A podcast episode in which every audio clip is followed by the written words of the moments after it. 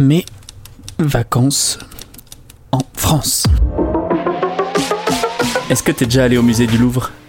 Le Louvre à la base, c'était un château fort. Ouais, avec des douves, des tours comme t'imagines dans tes livres d'histoire. Aujourd'hui, c'est le plus grand musée du monde. Il fait à peu près la surface de 10 terrains de foot, mais à la place des joueurs, il y a environ 40 000 œuvres qui t'attendent. Et si t'as moins de 26 ans, en plus, il est gratuit. Moi, j'y vais très souvent, une fois par mois, et je n'ai toujours pas tout vu. Évidemment, la Joconde, la Vénus de Milo, les très grandes peintures, là, tu sais, le Sacre de Napoléon, tu vois ce que c'est. Mais ça n'est pas que ça, le Louvre. Le mieux, c'est de s'y perdre. Un conseil, avant de commencer, chope un plan à l'entrée et prends l'audio guide sur ton smartphone dans l'application Louvre.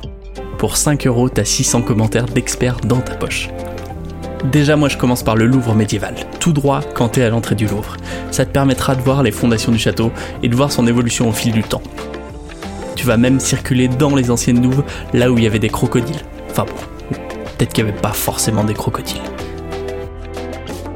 Ensuite, laisse-toi guider. Le Louvre, c'est des antiquités grecques, égyptiennes, romaines, orientales, l'art de l'islam, la renaissance, du mobilier, des statues, des galeries trop belles. Tu n'as que l'embarras du choix.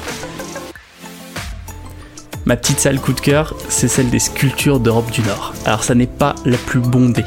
Tu pourras y voir notamment une magnifique statue tout en bois de Sainte Marie-Madeleine avec ses longs cheveux blonds qui cachent son corps nu. Je sais pas pourquoi, je me suis pris d'une passion pour les statues en bois. Je trouve ça plus impressionnant, plus artisanal. Et ce qui est bien avec l'audio guide, c'est que tu vas te prendre de passion pour à peu près toutes les œuvres qu'il décrit.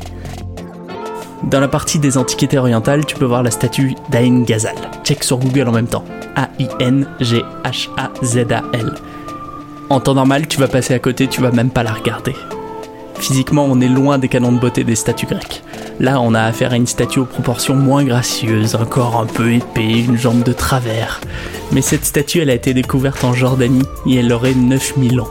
9000 ans et elle est encore là à te regarder avec ses yeux que tu n'oublieras jamais.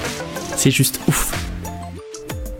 Le Louvre, c'est jamais trop plein de gens, t'as de la place, tu peux circuler et voir sans trop de problèmes toutes les œuvres. Alors oui, la Joconde, c'est peut-être un peu plus difficile. Mais le meilleur moment, c'est en soirée, quand les salles se vident et qu'on te demande de partir, tout doucement. Tu te retrouves un peu seul dans ces grands espaces. Comme une envie de tourner le remake français d'une nuit au musée.